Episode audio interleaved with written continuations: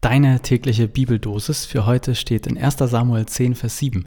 Tu, was dir vor die Hand kommt, denn Gott ist mit dir. Und aus dem Neuen Testament, aus 2 Timotheus 2, Vers 7. Der Herr aber wird dir in allen Dingen Einsicht geben.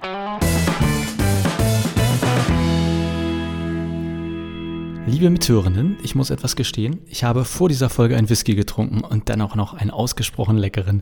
Wenn ihr also heute das Gefühl habt, was ist los mit dem Jungen? Dann können wir alles darauf schieben.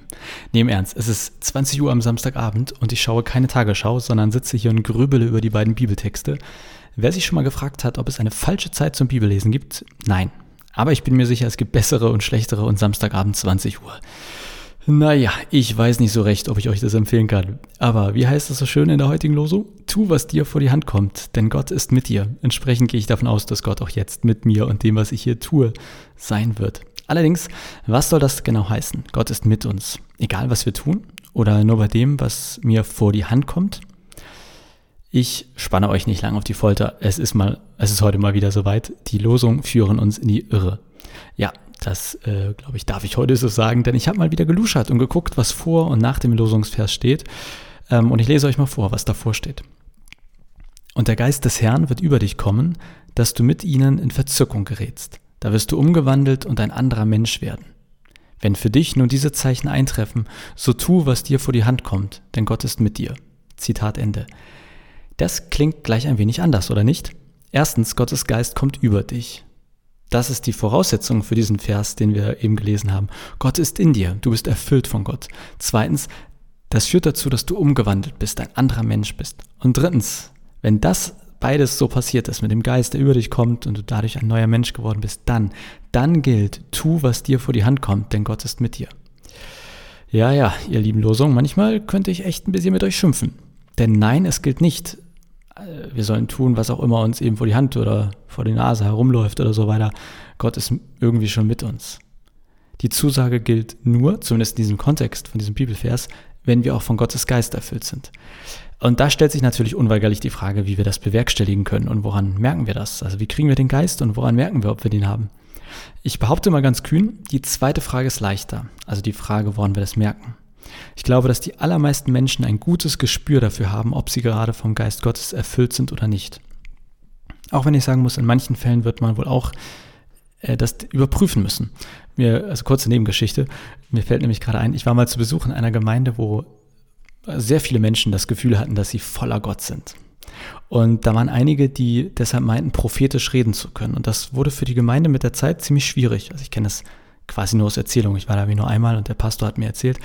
Auf jeden Fall hat der Pastor mir erzählt, dass er dann irgendwann die Idee hatte, alle, die meinen, dass sie prophetisch reden können, die müssen ab sofort in so einen gemeinsamen Gesprächskreis und dann erzählen die sich erstmal gegenseitig, was sie meinen, was sie von Gott gehört haben. Und nur wenn sie alle das Gleiche hören, nicht, jetzt im Wortlaut, aber inhaltlich, dann wird es an die Gemeinde weitergegeben. Ich weiß nicht, wie das da ausgegangen ist, aber ich fand trotzdem gut, dass gesagt wurde, hey, wir glauben daran, dass Gott irgendwie durch euch wirkt. Wir glauben, dass Gott auch durch euch spricht, durch euch spricht. Uiuiuiui, der Whisky. Ähm, aber hey, es gibt auch einen Punkt, an dem müssen wir überprüfen, ob das Einbildung, vielleicht ja sogar etwas Krankhaftes ist oder ob es wirklich von Gott kommt. Das fand ich eine gute Mischung aus Glaube und einer gewissen Skepsis. Und zumindest in der Gemeinde hat man eben gesagt, hey, wenn Gott uns wirklich was sagen will, dann wird er das hoffentlich auch quasi mehrfach ähnlich an uns weitergeben. Vielleicht denkst du gerade, puh, Jonas, wo bist du? Was, worüber redest du da? Ähm, und das kann ich verstehen, denn faktisch sind die allermeisten Gemeinden in Deutschland sehr zurückhaltend, was den Heiligen Geist angeht. Ja, den gibt's irgendwie, irgendwie ist das so eine Kraft Gottes, aber ja, im Großen und Ganzen ist der Heilige Geist den allermeisten Christen in Deutschland doch relativ suspekt. Und ich gebe ja zu, das geht mir in vielen Dingen auch so. Aber ich komme dann immer so ein bisschen in die Bredouille, weil ich, für mich ist das schon wichtig. Ich gucke in die Bibel und ich will wissen, hey, was steht da über den Gott? Was kann ich in der Bibel über den Gott der Bibel wissen? Und zumindest bei Paulus und seinen Briefen im Neuen Testament ist der Heilige Geist einfach ganz, also völlig selbstverständlich präsent. Und er spricht dann, also unter anderem spricht er da von Geistesgaben. Oder also Gaben, die der Heilige Geist gibt. Und ich würde das so beschreiben, das sind Dinge, die man besonders gut kann, wenn man voller Geist Gottes ist. Und darum ging es hier ja ursprünglich, falls du dich noch daran erinnerst, bevor ich ein bisschen abgeschweift bin. Ähm, was ich daran spannend finde, Paulus zählt echt viele Dinge auf, die man dann so tun kann, wenn man voller Geist Gottes ist. Und das sage ich deshalb, weil ich deshalb denke, also weil Paulus so viele Dinge aufzählt, wir können nicht klar sagen, ah, wenn du das kannst oder denkst oder fühlst, dann bist du voller Geist Gottes. Ja, Paulus zählt schon die verschiedensten Geistesgaben auf und er wird mit Sicherheit keine vollständige Liste da geliefert haben.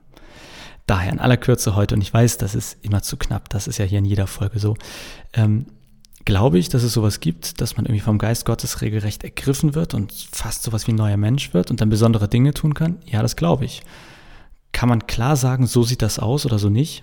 Nein, das glaube ich nicht. Woran erkennt man, ob man vom Geist Gottes ergriffen ist und irgendwie dann was Besonderes kann? Ich glaube, man muss sich erstmal auf das verlassen, was man selber fühlt, was man vielleicht auch gesagt bekommt, aber das muss eben nicht ungeprüft bleiben. Nein, im Zweifel oder wenn es viel wird, dir selber komisch vorkommt oder dir komisch vorkommt, was andere sagen, dann darf das überprüft werden. Und die eine Möglichkeit wäre eben das, was ich aus der Gemeinde erzählt habe, wo man erstmal gesagt hat, alle ihr mit Geistesgaben, tut euch mal zusammen. Ich schaue auf die Uhr, die Zeit rennt schon wieder. Äh, ich hoffe, du hast aus meinen Worten heute etwas mitgenommen. Bestenfalls war der Geist Gottes dabei, schlechtens, schlechtens, das ist ein schwieriges Wort, schlechtestenfalls der andere Geist mit ein paar Umdrehungen. Äh, aber Vorschlag für heute, schlag doch mal im Neuen Testament das Buch 1. Korintherbrief auf und dann das Kapitel 14. Da findest du mehr zu den Geistesgaben und all dem Kram kann ich wirklich empfehlen zu lesen. So viel für heute. Ich wünsche dir noch einen wunderbaren Tag und bis morgen.